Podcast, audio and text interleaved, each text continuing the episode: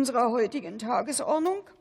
Ich berufe die nächste Sitzung des Deutschen Bundestages ein auf Mittwoch, den 21. Februar 2024, 13 Uhr. Die Sitzung ist geschlossen.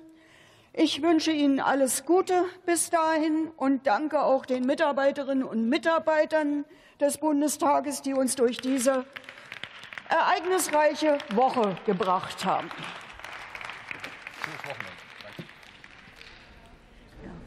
Also, das ist eine Frage der Wahlbeteiligung.